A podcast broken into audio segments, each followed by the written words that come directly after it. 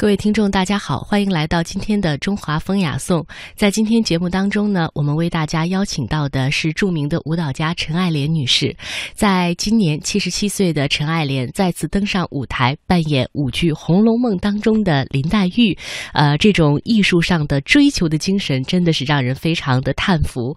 在一个小时的访谈当中，她为我们谈到了在今年，呃。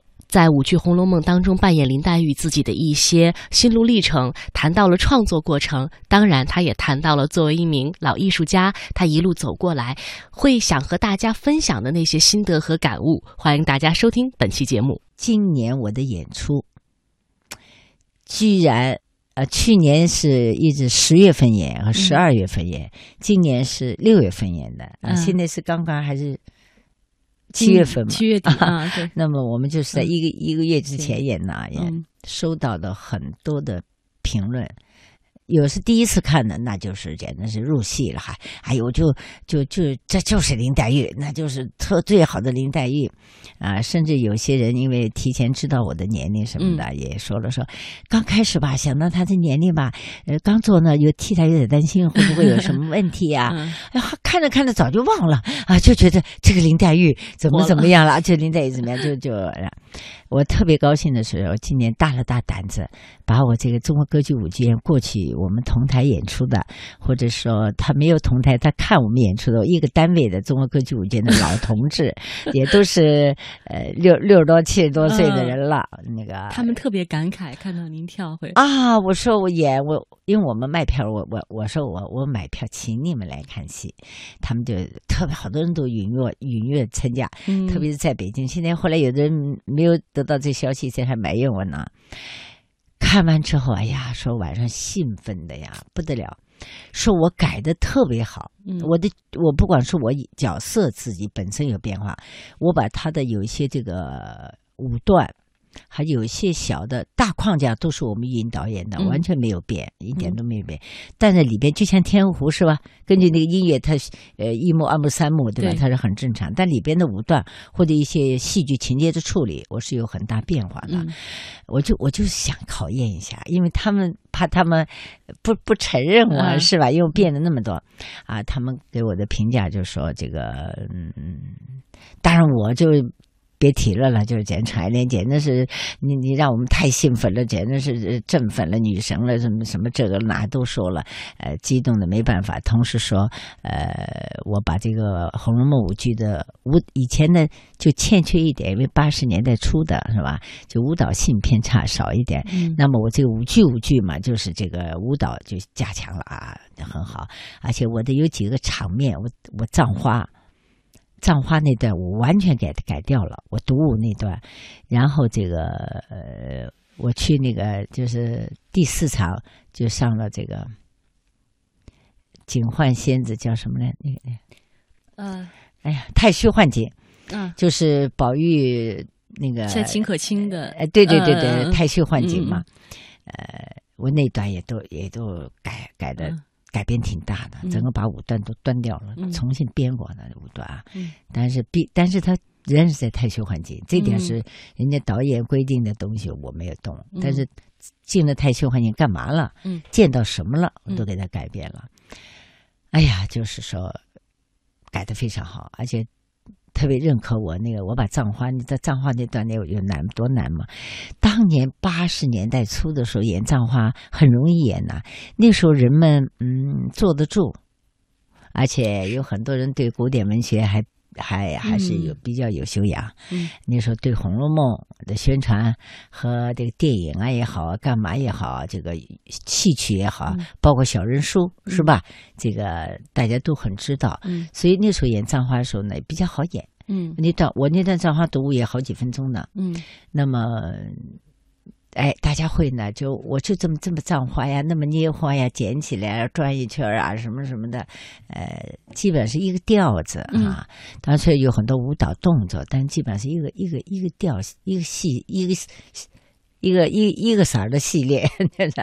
那个，但是观众很呢，他有很多想象力，他能跟你共同创作，他坐得住，他也会掉眼泪啊。后来演着演着，我就发现不是这样的了。现在人们那个时间呐，哎呦，心浮躁了，心嘛也比较躁，然后那个，呃，很快他就他就坐不住，由于就是如果你没有东西给他看的话，由于坐不住，还再加上就是说这个现在人们对《红楼梦》的这个人们对《红楼梦》的这个就是熟知度，嗯，我觉得比以前要差，比以前要差，嗯，所以那个。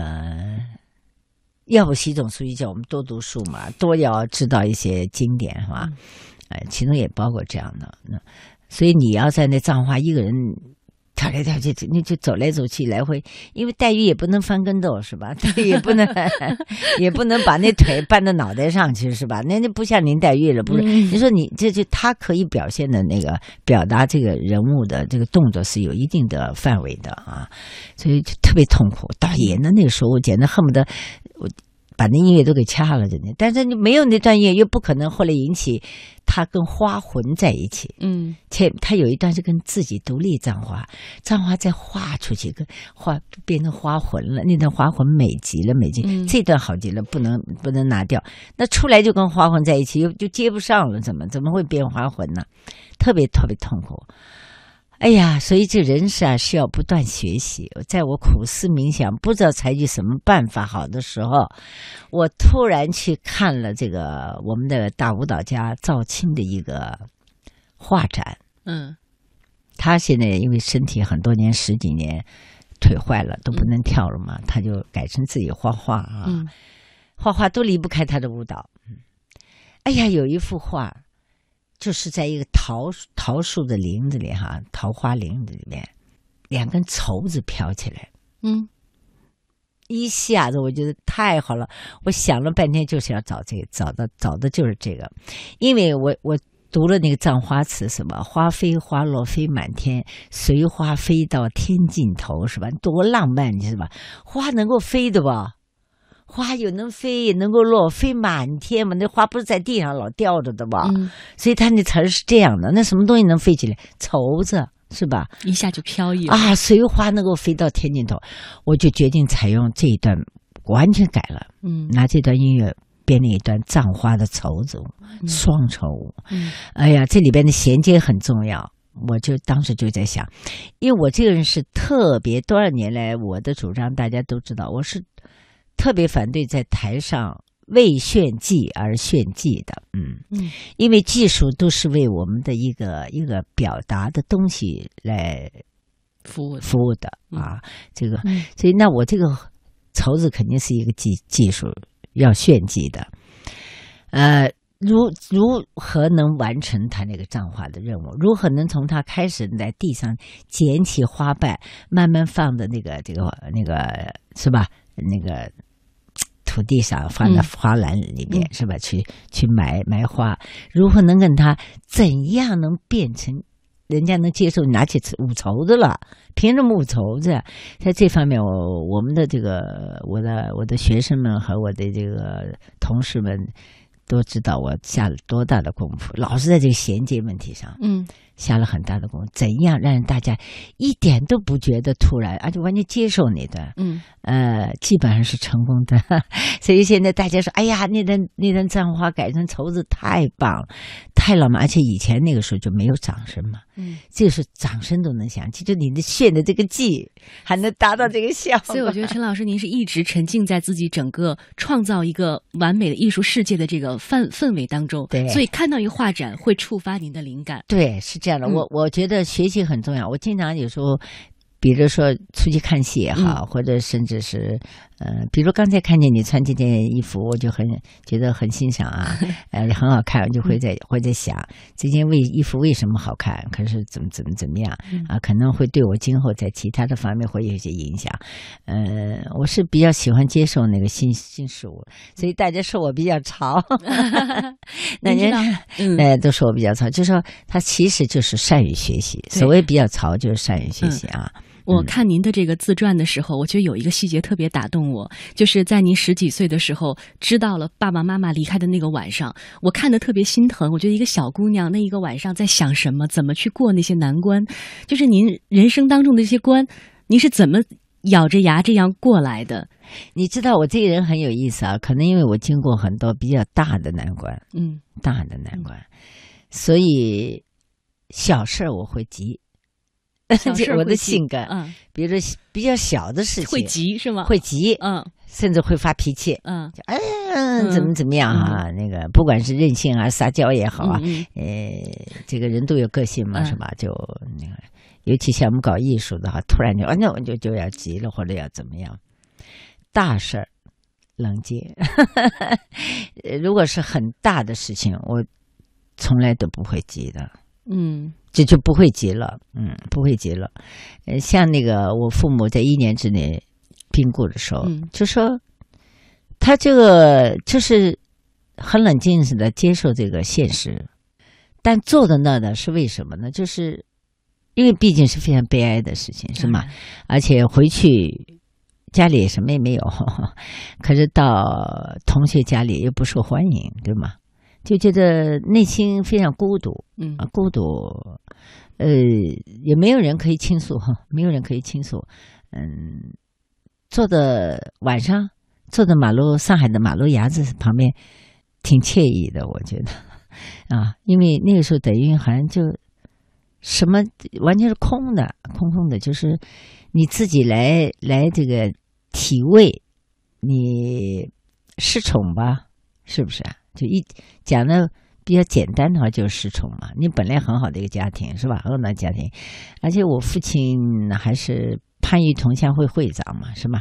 每年到了过年还要大家来舞狮子啊，什么什么的，雕钱呐、然后我也说会有空时会到同乡会去哈、当然我后来后来我父亲去世以后，我不认得那同乡会太小了，所以我也不会去，是吧？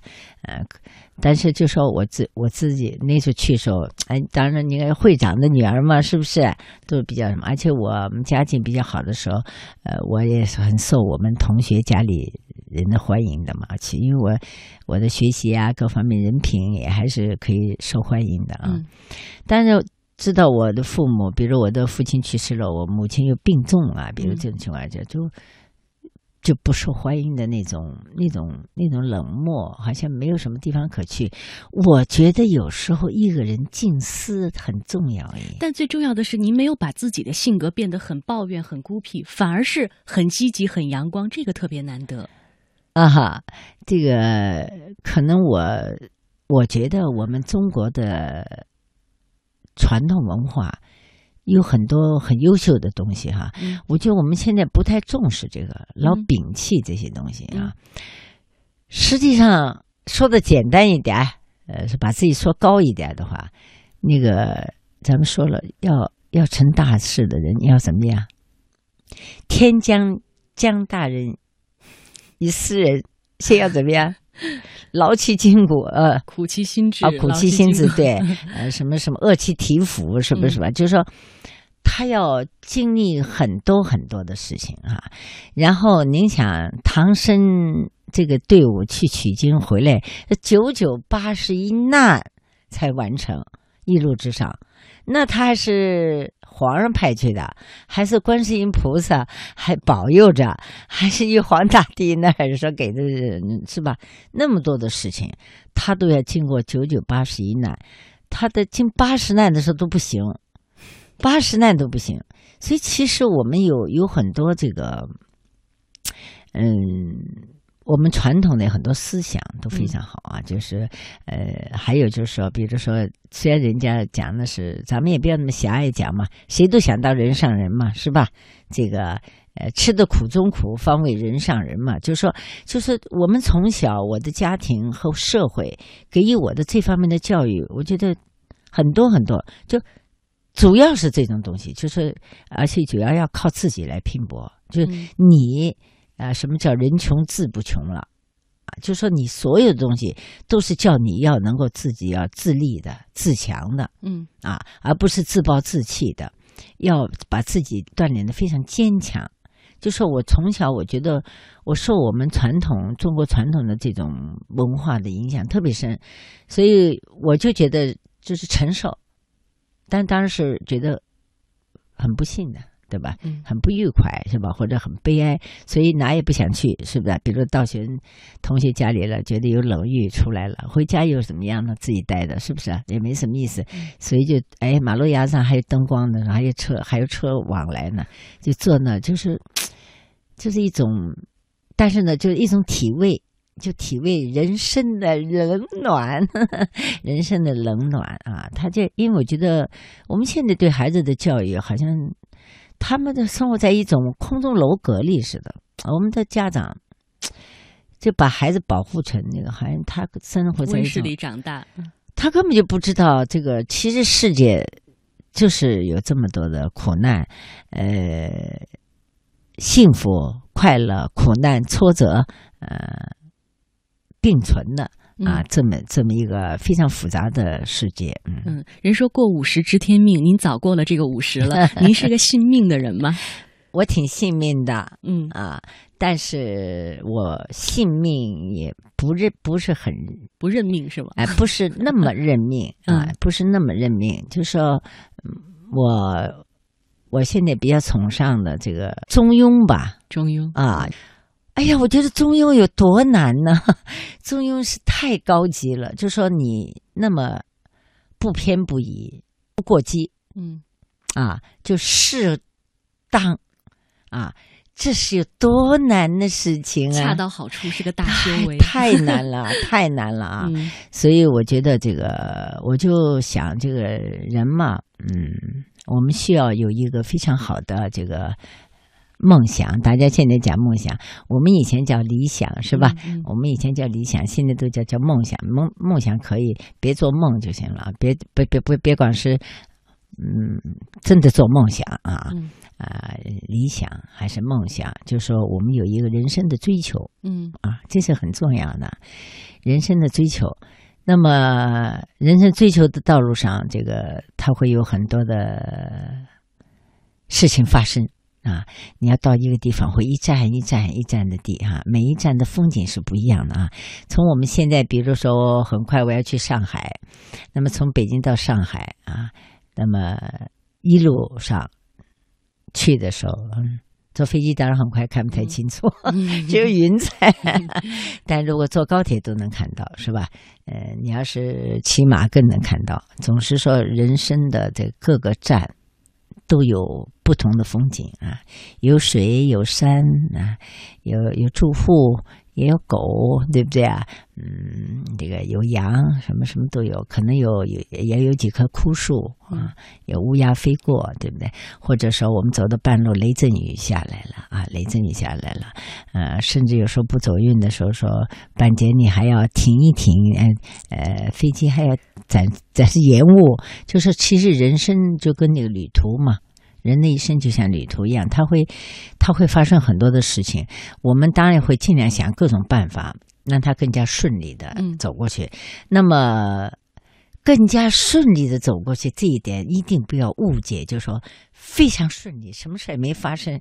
你要让它顺利之前，你就要做很多的事情，它才能顺利。嗯就我们为了你那高铁要顺利从北京通过嗯到上海，那么比如前几天的这个呃这个汛情啊，嗯。呃，对某些路路基、路段或者有些有些小的问题了，嗯。那我们就要事先的要把这些事情都做了，或者预计到了去看，嗯。克服了这些之后，你才顺利的通过啊，顺利的到达。而且你必须，比如说是五个小时、呃四个小时，您一定要有这四个小时的忍耐才能到达。我觉得其实这是一个非常浅显的人生道理。嗯啊，可是遗憾的是，我们现在很多人都不去想，都不去想，或者有人告诉他的时候，他当时激动了一下，然后回过头来一看他周围的一些情况，他又忘记了。呃，总总是这个希望能够，嗯，怎么说呢？说不劳而获很不好听啊，就说 有的人喜欢不劳而获，有的人就喜欢，就说嗯不付出给我好运，对，不付出能得到，对，然后少付出多得到。嗯其实这个不行。其实我觉得，只要如果你真够聪明的话，我觉得我们现在好多人呐不太聪明，活得特别糊涂，你知道吗？脑子乱哄哄。我们开玩笑，不是进水了就有脑袋有浆的啊。这个这个，他其实仔细想一想，你想我我老跟那个很多我们的学生也讲哈，我们的同事也讲，我说讲因果，我们不是说佛教讲因果是吗？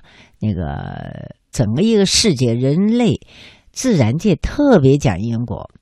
你今年种的一个西瓜，你明年肯定是得西瓜。嗯，你说不想了，我想吃改改。今年种完西瓜以后，明年正糟糕。我应该，我想吃吃杨梅，那它它不是杨梅，因为嘛，你当年没种那个，没种那个。还有的人种的完全是个芝麻，他说。哎呀，这这芝麻不好，我要吃西瓜。你种瓜得瓜，种豆得豆，这是老百姓天经地义知道的事情。就你付出多少，你种的什么东西，你就得到什么。嗯。可是我们现在很多人就像，他没想他种什么，或者他说他尽量尽量不用种啊，他明年就能有收获啊。我有钱嘛，我去买嘛。但你别忘了，那钱又从哪里来的呢？对吧？就是他有很多这种逻辑。呃，因果的关系，嗯，那我们很多事情都是由于，比如说你真的十年寒窗苦，那可能是一举成名天下闻，就是原来我们古时候金榜题名了，是吧？你通过了十年，你说你这十年天天玩，嗯，那你那你你肯定考不中状元了。那当你玩的可能很有技巧，完了你你会其他的东西了。嗯，玩玩好了别的别的门类了，那你在别的门类上可能出东西了。如果一天都是懒懒散散的过去，没有目标的，也不肯付出，嗯，那我想真的什么也得不到，真的什么也不得不到。我觉得还有一个那个，我要我觉得啊，跟你交换，我觉得坚持特别重要。一个是因果的关系，就你你种什么因得什么果。啊，比如我有时候我我发过一次脾气。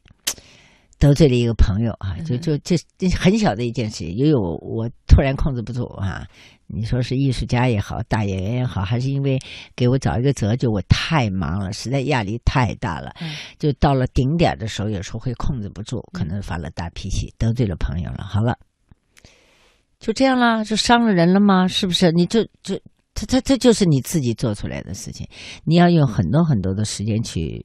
弥补都不一定能弥补得了，所以，所以这这本来它就是很多关系，呃，这点可能有的人还能够觉得啊，还有一个就是，比如说我现在哈，觉得挺好玩的，你看看，我今年都应该是七十七岁的哈，七十七岁也林黛玉。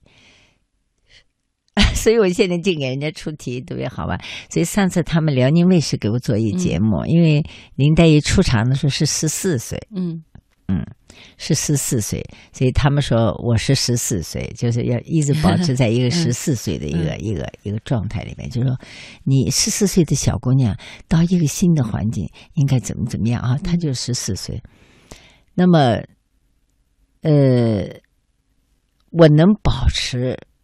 年轻的时候，慢慢的，我周围的人，特别是我的两个女儿，当然也也也感觉到了啊。你想，我当年来讲的话，我说我五十年代我就我就进中南海，跟毛主席、周总理啊，什么什么朱德啊，还好像好多好多陈毅啊，好多这个老老老领导、老同志，我在一起啊，给他们表演节目，呃，还跟他们跳舞，是吧？你想想，多少年了？到现在，然后那个时候我已经小有名气了啊！五十年代就小有名气了，一直一直一直一直经历了这么那么多的事情。我到现在，我特别想唱一个，站在这个舞台，那个掌声响起来，就说我还能够受到那么多人的爱哈！就说我真的，我就觉得作为一个舞蹈工作者，特别是舞蹈演员。在台上能活跃，明年是我在舞台上艺术生涯的六十五周年。你想想，嗯，能够活跃这么长，真是非常非常幸运的事情。这是您说的坚持的一种非常幸运的事情。但是谁又知道，嗯，我的坚持是可能一般人都难以做到的。嗯，呃，年轻的时候，那大家呃，从我当学员的时候开始，就是说我就有那个笨鸟先飞的那个精神，那个精神是我们老老师告诉我们的啊，在批评我们一个同学，我们在练练练功，嗯，你这个动作做那么不好啊，你你你这老这样，你不知道笨鸟先飞吗？啊，你你自己多下点功夫啊，那赶上他们。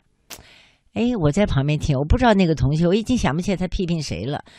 但是我自己在旁边，我就咯噔一下，笨鸟先飞就能追上那聪明鸟了。哎，我说我好像老师没批评我，说明我不是笨鸟嘛，是吧？那要是聪明鸟先飞呢？这笨鸟不是永远追不上吗？所以我说，那不管我是笨鸟还是先飞，啊，是聪明鸟，我一定要有。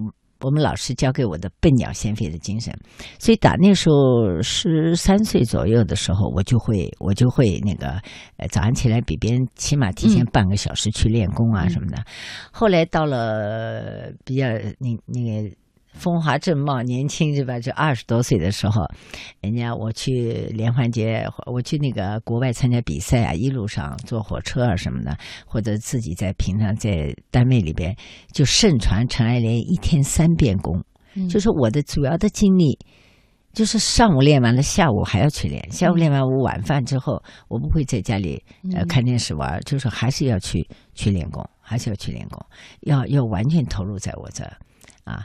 那么到现在为止，比如我的工作那么忙，是吧？嗯。呃，如果我在学校正常的，我们因为我有学校为主，然后我的我的剧团衣服在学校一块，那每天学生上课的时间也是我们要抽出两个小时我们训练的时间。